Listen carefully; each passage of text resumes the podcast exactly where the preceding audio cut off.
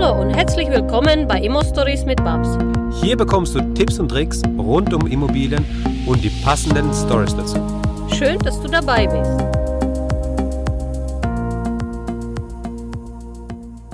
Im letzten Teil habe ich dir bereits gesagt, dass es jetzt weitergeht mit dem zweiten Teil von einem Interview. Deswegen gehen wir gleich rein. Viel Spaß damit. Lass uns mal weitermachen bei den, bei den Sachwerten in dem Investitionsbereich. Das ist ja so dein Metier, in dem du dich bewegst.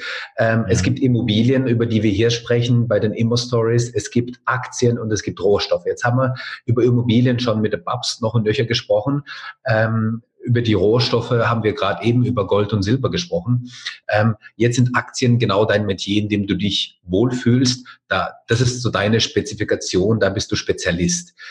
Und mh, mm, Magst du vielleicht noch mal kurz sagen für all, für alle Immobilienliebhaber, die uns bei uns natürlich zuhören, ähm, was sind im Endeffekt deiner Meinung nach oder nach deiner Definition Aktien? Ha, ähm, ich glaube, die meisten Menschen haben in Bezug auf eine Aktie eine sehr klare Vorstellung im Kopf. Und ähm, das heißt, das ist ein theoretisches Stück Papier, Dafür bezahle ich halt äh, täglich einen wahrscheinlich unterschiedlichen Wert, einen Preis, mhm. ja, mhm. den man an einer Börse festlegt und in aller Regel investieren Menschen in Aktien in der Hoffnung, dass der Wert dieses Wertpapieres sich innerhalb einer, ja, wie auch immer, selbstgelegten Zeitspanne, ja, vergrößert. Mhm. Das ist so der klassische Gedanke, wenn man über Aktie spricht. Mhm. Das Spannende ist, ähm, dass das alles andere ist, als wie ein Investor an eine Aktie rangeht. Und ähm, das ist übrigens auch der Grund, warum ganz, ganz viele Menschen mit ihren Aktieninvestments unzufrieden sind. Mhm. Weil sie halt ähm, eine Aktieninvestition völlig ohne Überlegung treffen, ähm, mehr als Empfehlung von dem Nachbarn oder mhm.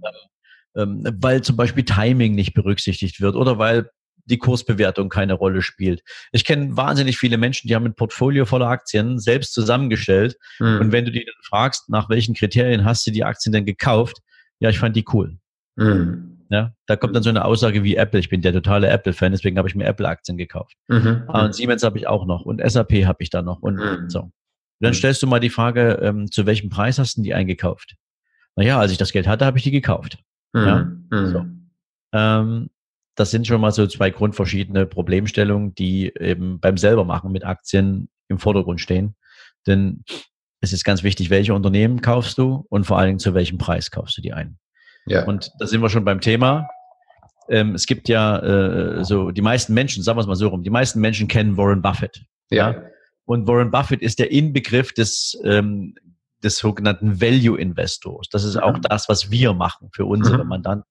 Mhm. Ähm, und Value Investing ist praktisch in der Umsetzung relativ leicht, mhm. aber in der Vorbereitung wahnsinnig aufwendig und schwierig.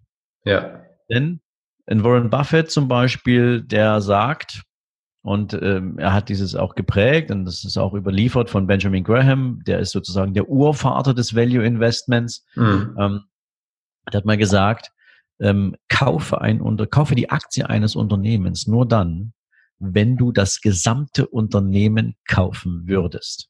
Hm. Also betrachte die, die, die Entscheidung für eine Investition in dieses Unternehmen nur mit dem Blick eines Käufers des gesamten Unternehmens.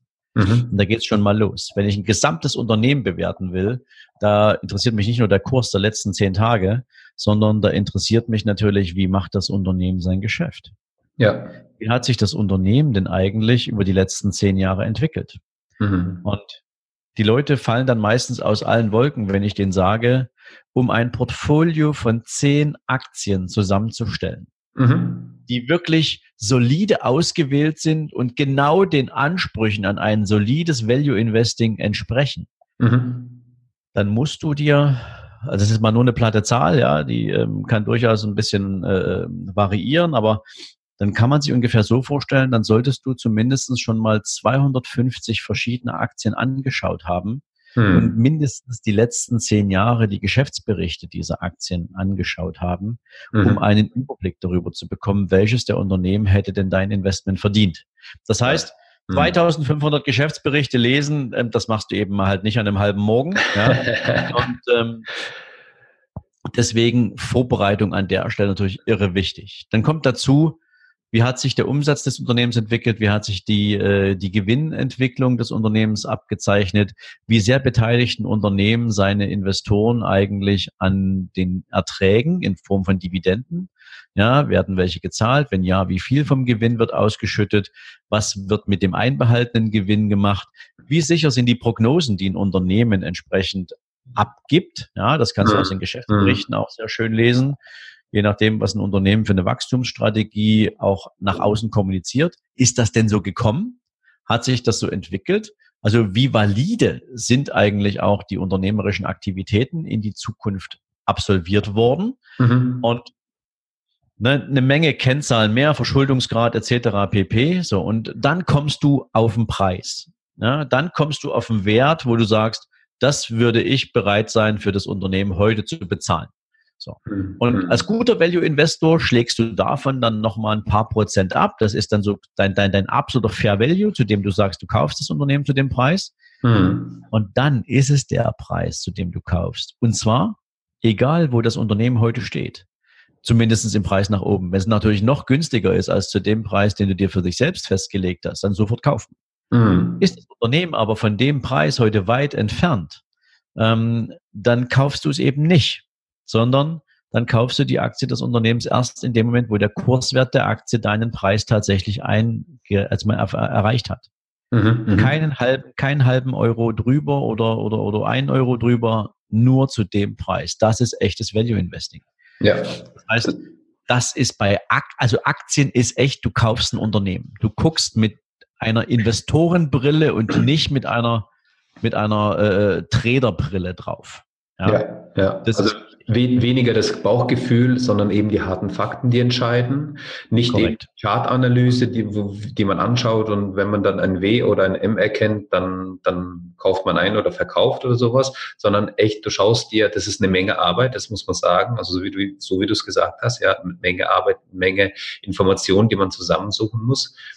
Aber die ganze Arbeit lohnt sich dann, damit du dann eben für dich deinen Preis festlegen kannst. Und wenn ich das so, so ein bisschen auf die Immobilien transferieren möchte, ähm, schaue ich mir das auch an. Also wenn ich eine Immobilie einkaufe, prüfe ich auch die ganzen Unterlagen, die ich habe. Ich schaue nicht die Wohnung an oder das Haus an und sage mir, okay, das gefällt mir oder das gefällt mir nicht, sondern ich prüfe ja auch am Anfang. Ich schaue mir die Protokolle an, ich schaue mir die Abrechnung an, ich schaue mir den Wirtschaftsplan an, ich schaue mir das Haus, also von, von außen an, von innen an. Ich bewerte die Bausubstanz. Und dann, im Endeffekt, wenn ich alle Fakten auf dem Tisch habe, treffe ich meine Entscheidung, was ist mir die Wohnung wert oder das Haus. Und wenn mein Preis sich mit dem Verkaufspreis, äh, also wenn der passt, oder wenn mein Verkaufs- oder wenn der Verkaufspreis, sage ich mal, niedriger ist als mein Preis, den ich einwerte zum Beispiel, dann kann ich das Schnäppchen schießen, dann kann ich das Haus oder die Wohnung dann kaufen. Das ist ja im Endeffekt das Gleiche, was du machst. Ne? Genau. Und das ist eben halt aufwendig. Und das Spannende ist, dass ähm, die meisten Menschen nicht bereit sind, diesen Aufwand zu betreiben. Mhm. Dann gehen die halt zu irgendeinem Berater, von dem sie glauben, dass der Ahnung hat. Mhm. Ähm, und in den meisten Fällen greifen die nur in diesen riesengroßen Pool von verschiedensten Investmentfondsprodukten mhm. und ähm, stellen dem Kunden dann etwas zusammen, was sie selbst aber nicht managen.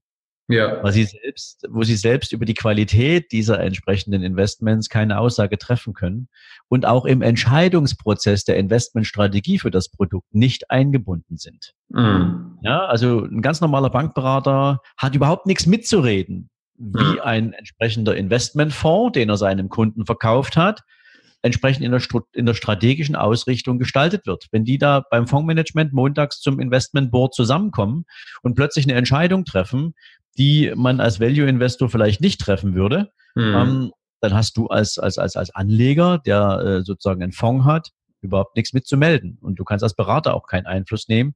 Und das ist natürlich dann ein bisschen schwieriger. Ähm, aber am Ende geht es beim Bankberater ja auch nicht darum, dass der Bankberater ähm, dir sagt, ähm, wie du es am besten machst, sondern dessen Anspruch ist ja ein anderer. Ne? Der mhm. will möglichst häufig äh, auch an dir partizipieren und ähm, da spielt das Produkt weniger eine Rolle als die Drehgeschwindigkeit in deinem Depot. Ja, also ich meine, ein Bankberater ist ein Angestellter für ein Unternehmen und ein Unternehmen ist gewinnorientiert. Das heißt, ähm, die müssen einfach auch was, was, was machen, was Produkte verkaufen und so weiter. Deswegen ist es ja auch, äh, sage ich mal, nichts Schlimmes. Ja, die, die, die sind eben profitorientiert, gewinnorientiert. Die machen einfach ihren Job. Das muss man auch mal so sehen.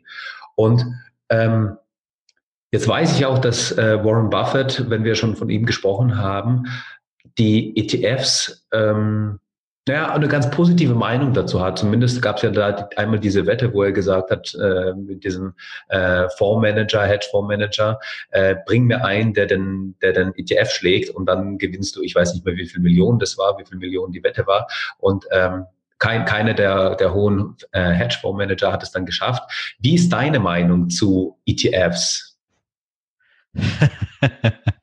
ähm, ich bin kein Freund von ETFs. okay. Naja, ähm, ich versuche es mal ganz einfach darzustellen. Ich glaube, ETFs haben ihre Berechtigung. Mhm. Ähm, wenn du aus der Brille eines langfristigen Investors schaust, der sagt, ich will keine Arbeit haben mit einem Produkt, ähm, wenn die Indizes sich entwickeln, dann ähm, ist man als Aktionär immer irgendwie mit dabei, nach oben und nach unten. Mhm. Ähm, und über einen Zeitraum von 10, 15, 20 Jahren ähm, sind Aktien immer wieder gestiegen. Da hat man nie wirklich Verluste gemacht. Also bin ich mit einem ETF durchaus gut bedient. Mhm. Ist übrigens ja das, was Warren Buffett auch gesagt hat, wenn seine Frau mal äh, sein Vermögen erbt, ja. ähm, dann wünscht er sich, dass sie nicht dasselbe fortsetzt, wie er das gemacht hat, sondern die soll dann einfach einen ETF kaufen und gut ist. Mhm. So. Mhm. mhm. Aber das ist eben halt für die Menschen, die nichts davon verstehen. Mhm. Ähm, weil praktisch, ich versuche es mal so ganz, ganz leicht zu machen. Ein, ein, nimm dir einen Index. Nimmst du mal den S&P 500. Mhm. Ja, so. S&P 500, wahnsinnig viele Aktien drin gelistet und ähm, diesen Index, ähm, den kannst du als, als ETF nachbilden. Mhm. Jetzt hast du einen ETF auf dem S&P 500 und das Spannende ist, ein S&P 500 ist quasi ein extrem breit diversifiziertes Portfolio wenn man das jetzt mal so nennen will. Mhm. Ja? Mhm. Es wäre ja so, als würdest du dir jede dieser Aktien einmal ins Depot legen. Dann hast du den, den Index nachgebildet. Damit kaufst du allerdings auch all die ganzen Durchschnittsperformer und du kaufst auch all die ganzen Underperformer ein. Mhm. Ja, also wieder vereinfacht, geh davon aus, du hast ein Drittel Outperformer, du hast ein Drittel Average Performer und du hast ein Drittel Underperformer. Mhm. So. Das ist das, was du in einem Index kriegst, weil am Ende sind alle Aktien, die da drin sind, genauso viel wert wie der Durchschnitt. Ein richtiger Value-Indiger Investor mit langer, mit, mit, mit einem langen Atem, mit, mit, einem, mit einem langfristig orientierten Blick für das Investment, der versucht natürlich, die Outperformer von morgen heute zu finden. Mhm. Und deswegen ist der überhaupt nicht durchschnittsorientiert, sondern der mhm. sagt, ich kaufe mir heute lieber ein Unternehmen ein, was vom Markt absolut schlecht bewertet ist, was aber wahnsinnig viel Potenzial hat. Und dieses Potenzial habe ich ermittelt aus der Analyse der letzten zehn Jahre mit Blick auf das Entwicklungspotenzial der nächsten zehn, 15 Jahre, mhm. mit Blick auf das Geschäftsumfeld der Unternehmen etc. Und jetzt kaufe ich mir sozusagen die potenziellen Outperformer der nächsten 10, 15 Jahre direkt ein. Mhm. Und das erfordert natürlich Erfahrung, das erfordert Übung, aber häufig liegst du richtig. Nicht mhm. umsonst ist Warren Buffett so reich geworden, weil er nämlich genau das so gemacht hat. Mhm. Also aus Vereinfachungsgründen hat er auch gesagt, wenn du keine Ahnung hast, dann kauf dir ein ETF. Ja. Wenn du Ahnung hast, machst du das nicht. Es gibt ja. ein Zitat von ihm, ähm, das lautet, Diversifikation ist für die Unwissenden.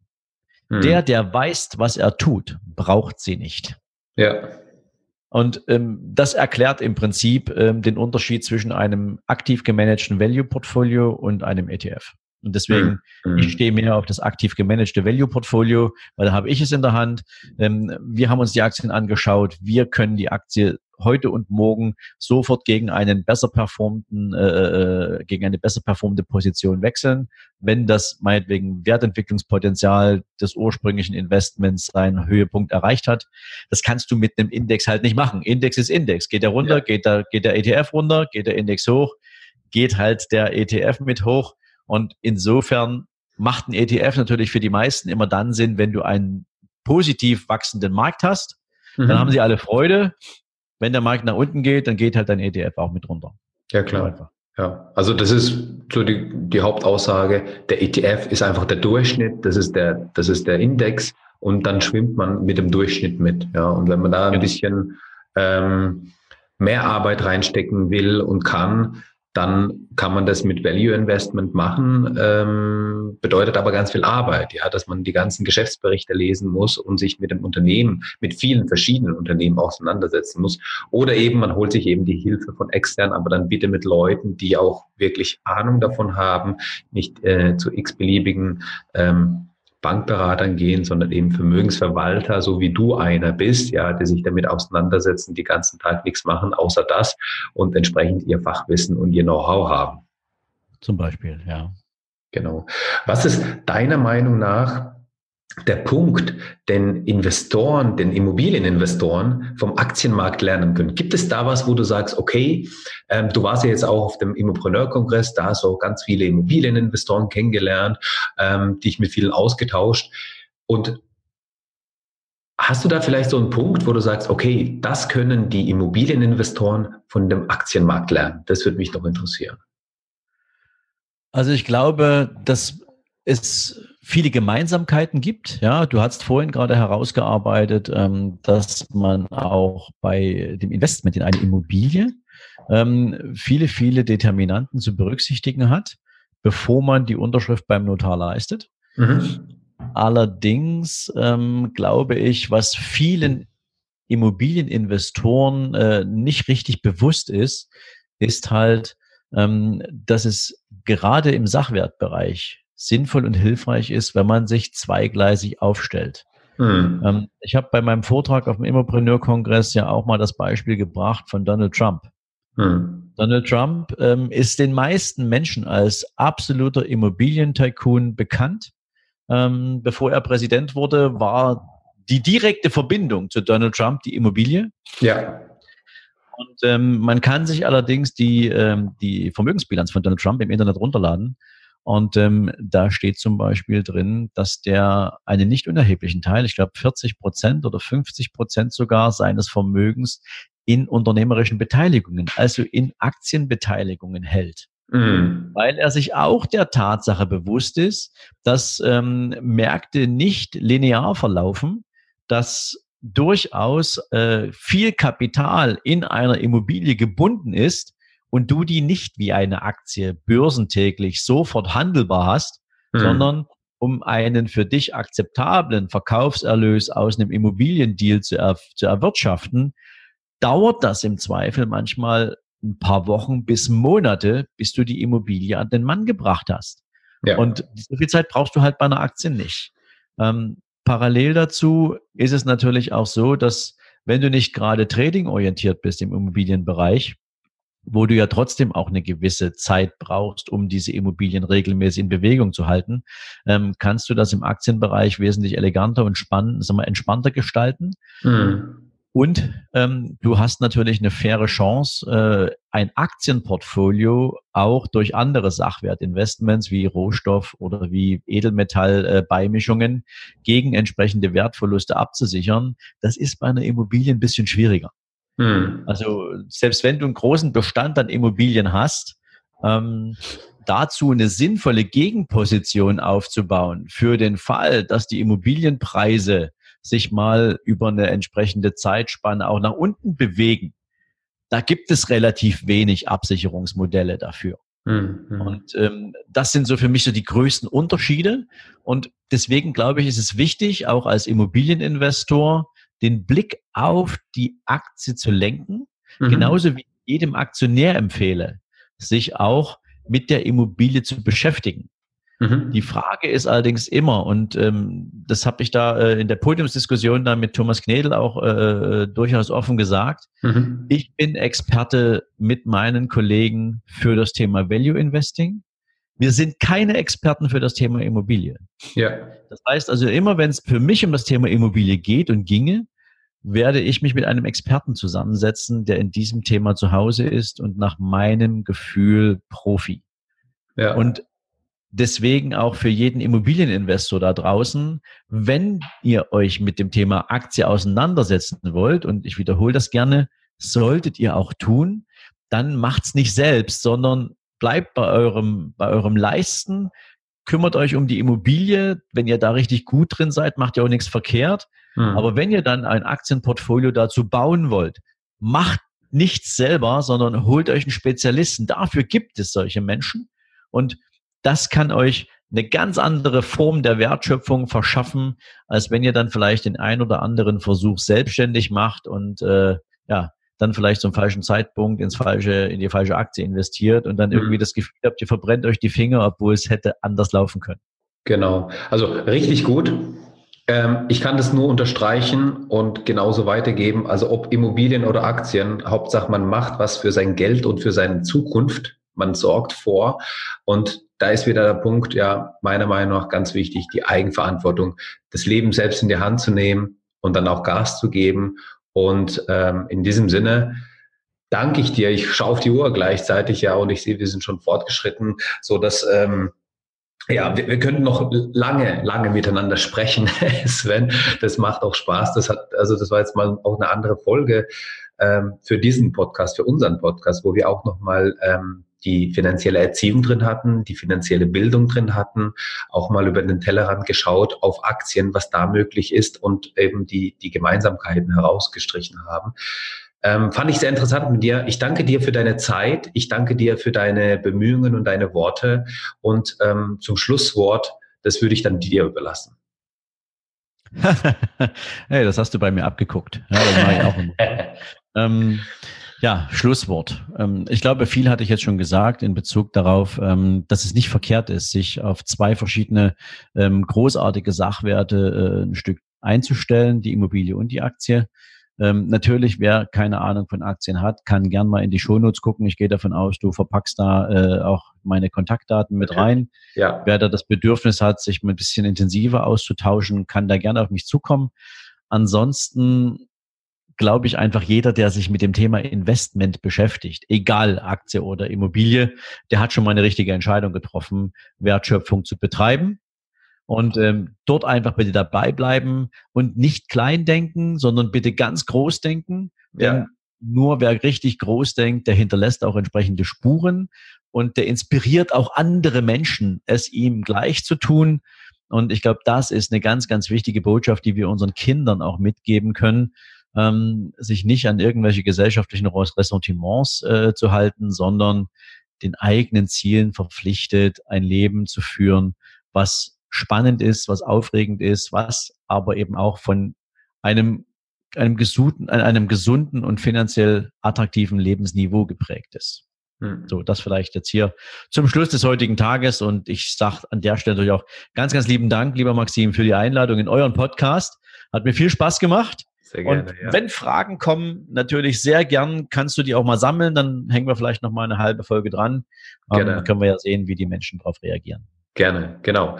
Alles findet ihr in den Show Notes und ich sage dir alles Gute und vielen Dank und wir hören uns. Bye, bye. Mach's gut. Ciao, ciao. Danke, dass du uns zugehört hast. Wenn du eine Frage hast, dann schreib diese gerne mit einer Bewertung bei iTunes. Diese werden wir dann auch vorlesen. Wir danken dir und hören uns dann beim nächsten Mal.